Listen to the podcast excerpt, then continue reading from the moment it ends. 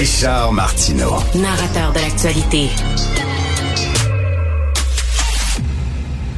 On parle d'économie avec euh, Yves Daou, directeur de la section Argent, Journal de Montréal, Journal de Québec. Yves, quel choix de photos pour la chronique de Michel Gérard. Alors, Michel Gérard dit, ça va pas bien au Québec, l'écart de richesse entre nous et les Ontariens s'est agrandi sous la CAQ. Puis là, tu as une photo de François Legault qui est là. Yeah, le pouce en haut, ça va bien. Ben, ça va pas si bien que ça. On t'entend pas, cher Yves. Je sais pas ce qui se passe exactement. Est-ce que il est pas là? La voix lui manque. Qu'est-ce que vous voulez? La situation est telle, euh, l'écart est tel entre le Québec et l'Ontario que la voix lui manque. Mais la photo est très drôle parce que c'est des très mauvaises nouvelles, ça, pour la CAQ. En matière de valeur nette de leur patrimoine, c'est-à-dire les biens de famille, les ménages québécois accusent un substantiel retard sur les ménages ontariens. Et ce retard s'est accentué depuis l'arrivée au pouvoir en octobre 2018 du gouvernement caquiste de François Legault. Donc, euh, écoute, toute une chronique de Michel Gérard, Yves. Richard, tu sais, le, problème qu'on a, c'est que actuellement, c'est François Legault qui, depuis le début de son mandat, veut qu'on se compare si tu veux, à l'Ontario. Fait que Michel Girard, ben oui.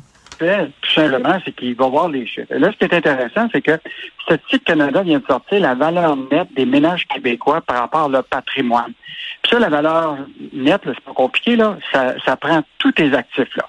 Tes, tes, tes ton régime de pension, ta maison, tout ça, puis ça soustrait ton passif, ce que tu dois dans les cartes de crédit, euh, ton hypothèque, tout ça.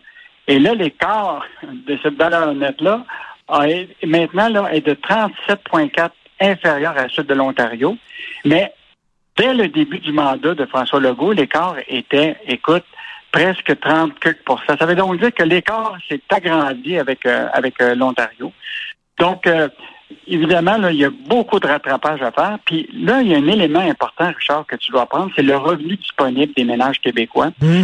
Là, il y a quand même quelque chose d'intéressant. En 2018, notre écart avec les États, le, Canada était de 22% Là, maintenant, en 2022, l'écart est de 16 Fait que dans nos valeurs nettes, c'est-à-dire ce que tu détiens dans tes ton hypothèque, moins tes sols, ça s'est détérioré. Pour ce qui est de notre revenu disponible, l'écart s'est amenuisé un petit peu parce que là, c'est 16% point, d'écart avec l'Ontario.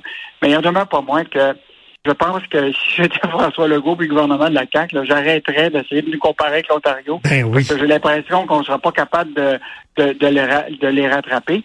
Et euh, malheureusement, il faudrait peut-être qu'il se trouve d'autres comparatifs pour euh, évaluer l'économie du Québec. Mais tu sais comment c'est, hein? quand ça va bien, le gouvernement a dit c'est grâce à nous, puis quand ça va mal, et c'est le contexte. c'est le contexte international, c'est pas de notre faute. Donc, ça va pas très bien. Une très bonne chronique, grosse chronique d'ailleurs, de Michel Gérard. Et écoute, j'en reviens pas, le, le, texte de Julien McEvoy sur les vols à l'étalage.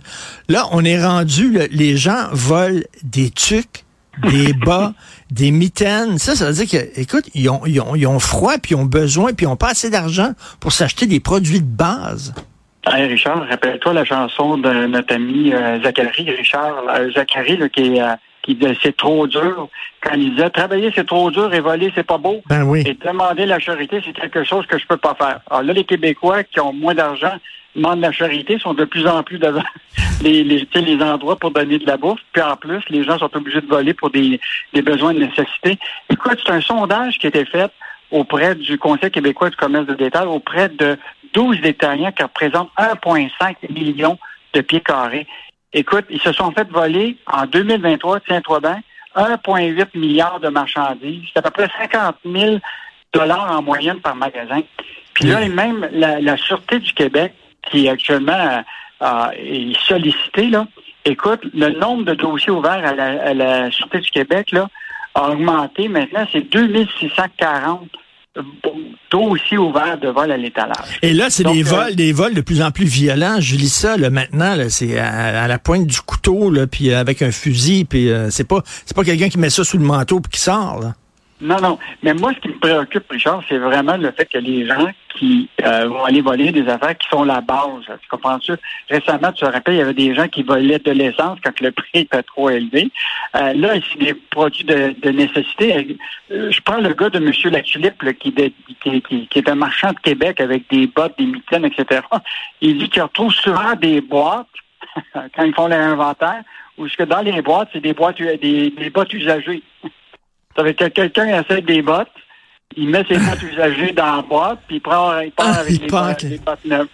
Et, mais, mais, mais j'imagine les gens qui volent, euh, qui volent des trucs, des bas puis des mitaines, c'est peut-être pas, c'est pas pour les revendre après ça pour se faire de l'argent, c'est parce qu'ils ont besoin de ces produits-là, puis ils ont pas assez d'argent. C'est pas des kleptomanes, c'est assez particulier, là. Donc, euh, ça. Mais mais quand tu regardes présentement, là, tu vois, tous les magasins sont en train de mettre des mesures de sécurité. Moi, je regardais l'autre fois chez Métro, là. Maintenant, il y a un gardien à la, à la porte pour surveiller, tu vois, là, des, des gens qui pourraient partir avec euh, de, la nourriture. Je regarde maintenant chez des, souvent des pharmacies, là. Il y a beaucoup d'objets maintenant qui ont une puce électronique. Par exemple, là, si tu prends des lampes de rasoir qui sont relativement chères pour les hommes, là, ils ont toute une petite puce électronique. Fait que, essaye pas de passer à la porte de chez Jean Coutu, par exemple, avec ça, le bip va partir. Donc, euh, il y a beaucoup, beaucoup de contrôle qui est mis actuellement chez les marchands là, pour euh, les marchandises qui sont de essentiels. C'est par exemple des lames de rasoir, c'est quand même essentiel pour les hommes. Euh, dans les actuellement dans les supermarchés, on surveille beaucoup pour les, vols des marchandises. Puis là, même imagine-toi chez les quincailliers, tout ce qui est très cher, là, tu sais, euh, euh, ils mettent ça sous le verrou maintenant. Tu peux pas euh, te faire, ben ben voler une perceuse, par exemple. Ben oui. Donc, Écoute, Yves, c'est pas seulement des pauvres qui volent. Hein. Souviens-toi, il y a un ministre péquiste qui s'était fait pincer, il avait volé un manteau chez l'abbé, puis il y avait une présidente d'une grande organisation syndicale qui s'était fait pincer à voler des gants. Souviens-toi de ça. Donc... je me rappelle de ces deux gars-là. Merci beaucoup, Yves Daou. Bonne journée. À demain. Salut. Au revoir.